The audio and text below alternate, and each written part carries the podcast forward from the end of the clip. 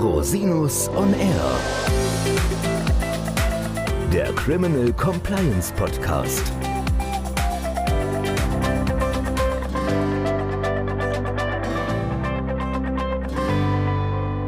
Herzlich willkommen zum Criminal Compliance Podcast. Schön, dass Sie wieder eingeschaltet haben. Mein Name ist Christian Rosinus und das heutige Thema ist Antikorruptions-Compliance. Warum macht man das überhaupt? Werde ich immer wieder in Schulungen gefragt. Es hat doch eigentlich jeder was davon. Wir bekommen den Auftrag, die anderen bekommen eine Zuwendung. Es macht doch sowieso jeder, deshalb entsteht doch kein Nachteil.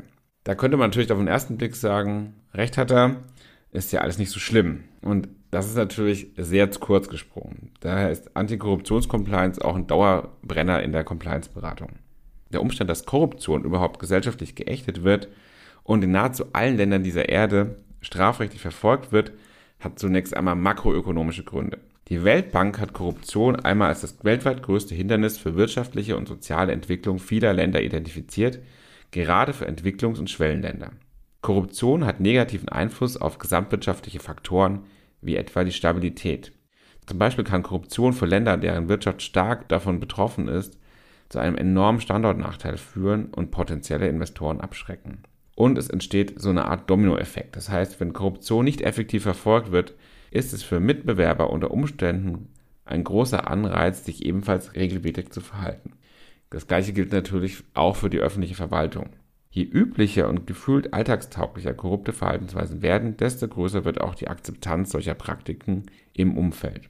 Es entsteht dadurch der Gedanke, dass Korruption systemimmanent ist und das senkt natürlich das Vertrauen der Bürgerinnen und Bürger in die staatlichen Institutionen, fördert Schattenwirtschaft, hemmt Innovation und Fortschritt.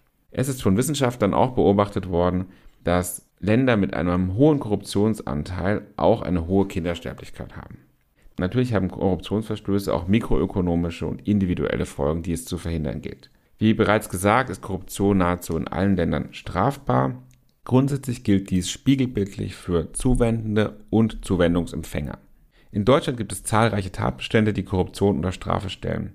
Dabei ist zum einen die Korruption im öffentlichen Bereich adressiert, wie etwa bei der Vorteilsannahme und Bestechlichkeit, aber auch im privaten Bereich wie bei der Bestechung und Bestechlichkeit im geschäftlichen Verkehr oder im Gesundheitswesen. Es gibt noch weitere Vorschriften, die konkrete Gruppen betreffen, wie etwa Abgeordnete und Betriebsräte.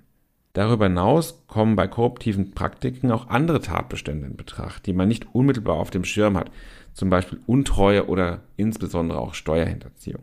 Aus diesen individuellen strafrechtlichen Verstößen von Mitarbeiterinnen und Mitarbeitern können für Unternehmen auch Verbandsgeldbußen oder Abschöpfungen folgen. Nicht zu vergessen natürlich Reputationsverluste, Ausschluss von öffentlichen Ausschreibungen und weitere zivilrechtliche Schadenersatzansprüche. Denn zivilrechtlich kann sich ein Unternehmen auch nicht darauf verlassen, dass ein Vertrag, der mit Korruption zustande gekommen ist, auch tatsächlich durchgeführt wird. Und natürlich gibt es keine Garantie, dass sich der Vertragspartner an die getroffenen Unrechtsvereinbarungen hält. Das ist auch natürlich dann nicht durchsetzbar. Unabhängig davon natürlich droht im Falle des Auffliegens eines Korruptionssystems eine erhebliche Abschöpfung von Vorteilen aus Korruptionsstraftaten. Natürlich werden Unternehmen und Mitarbeiterinnen und Mitarbeiter durch Involvierung in korruptive Vorgänge erpressbar und es wird ein erhebliches Drohpotenzial geschaffen, ähnlich natürlich wie Beteiligung an Kartellen. Wir haben das ja schon an sehr großen Pressebekanntfällen gesehen. Ein großer Korruptionsfall kann das Misstrauen in eine ganze Branche erschüttern.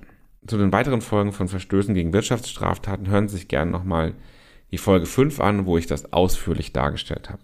Wie können Unternehmen nun auf solche Korruptionsrisiken reagieren und vorbeugen? Die Vielzahl von Maßnahmen, die man im Rahmen von Antikorruptionscompliance im Unternehmen ergreifen kann, würde den Rahmen dieser Folge sprengen und bleibt einer gesonderten Folge vorbehalten. Klar ist, eine funktionierende Compliance-Organisation ist gerade in Geschäftsbereichen und Abteilungen besonders wichtig, die nach einer Risikoanalyse als anfällig für Korruption identifiziert werden. Das gilt beispielhaft für Geschäfte und Umgang mit der öffentlichen Hand oder für Geschäfte in Ländern mit hohem Korruptionsrisiko. Da gibt es eine Aufstellung von Transparency International, da kann man sich einen ersten Eindruck verschaffen. Das verlinken wir gerne in den Show Notes. In solchen Fällen muss natürlich die Korruptionsprävention ganz oben auf der Agenda für Unternehmen stehen, besonders Abteilungen, die eben sehr stark mit potenziellen korruptiven Praktiken in Berührung kommen, wie Vertrieb oder Einkauf müssen da intensiv geschult werden. Wichtig ist mir, dass Unternehmen konkrete Maßnahmen ergreifen, die auch gezielt wirksam sind. Es reicht nicht aus, was ich häufig in der Praxis sehe, eine Geschenkerichtlinie zu machen und dann zu glauben, man hätte eine wirksame Antikorruptionscompliance gemacht oder auch das Essen gehen zu regeln, aber die eigentlich wichtigen und spannenden Bereiche außen vor zu lassen, weil es möglicherweise geschäftsbehindernd wäre. Das ist nicht der richtige Weg und führt im Endergebnis einfach nur dazu, dass dadurch Strafbarkeitsrisiken steigen und nicht minimiert werden. Insoweit bedarf es einer sehr sorgfältigen Analyse und auch konkreter Maßnahmen im Einzelfall und man muss da tatsächlich auch mit einer entsprechenden Konsequenz dann rangehen an das Thema. Vor diesem Hintergrund komme ich zum wichtigsten Faktor der Prävention und das ist auch in der wissenschaftlichen empirischen Forschung mehrfach bestätigt worden, nämlich der sogenannte Tone from the Top. Wie sich das Management und die Unternehmensführung gegenüber Korruption positioniert, ist der entscheidende Faktor für das Gelingen von Antikorruptionscompliance. So betont zum Beispiel Transparency International, dass Unternehmensethik der zentrale Faktor für die Bekämpfung und Prävention von Korruption ist. Führungskräfte dürfen Korruption nicht bagatellisieren und verharmlosen und sie sollten sich ganz klar gegen korruptes Verhalten positionieren.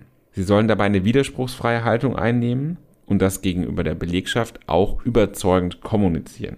Und angesichts der makroökonomischen und individuellen Folgen von Compliance ist das ein Aufwand, der sich tatsächlich lohnt. Gerade auch unter dem Gesichtspunkt der Nachhaltigkeit unternehmerischen Handelns, der in der heutigen Zeit ja immer wichtiger wird.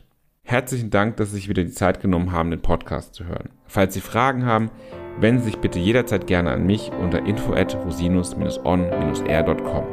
Bis zum nächsten Mal. Ich freue mich auf Sie.